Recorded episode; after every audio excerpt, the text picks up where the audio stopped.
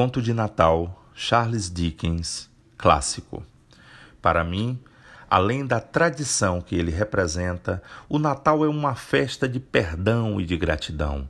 É a única época do ano em que toda a gente abre um pouco do coração e trata o próximo como se fosse seu irmão, seu companheiro de viagem, nessa árdua jornada para o túmulo. Por isso, eu já gostaria dele, mesmo que não ganhasse um só presente ou uma moeda a mais.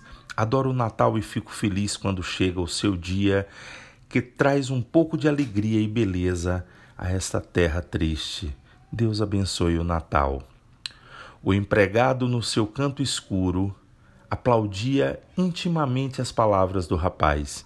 Chegou a proferir as primeiras palavras de uma frase de solidariedade, mas caiu em si a tempo e, com medo do patrão, tratou logo de disfarçar, atiçando a chama do lampião.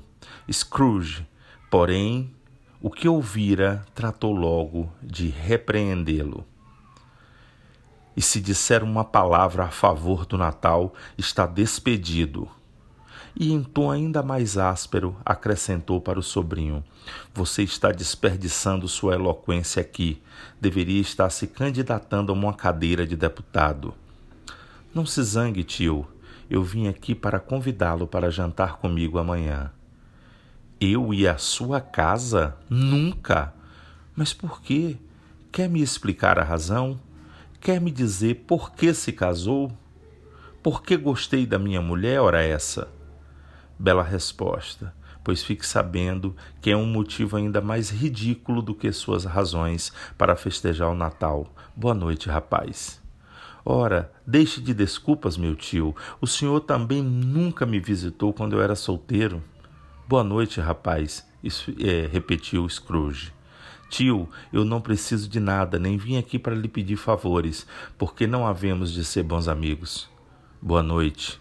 Desejo-lhe um feliz ano novo. Boa noite, repetiu mais uma vez Scrooge.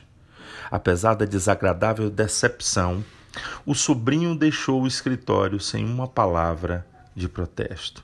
E ao abrir a porta da rua, parou um instante para desejar boas festas ao empregado, que apesar de tremer de frio, ainda teve energia suficiente para receber e retribuir com oração, com coração. Mas um idealista repreendeu Scrooge que o ouvira. Com um magro ordenado que mal dá para sustentar a família, ainda se dá o luxo de ficar falando em boas festas e feliz Natal.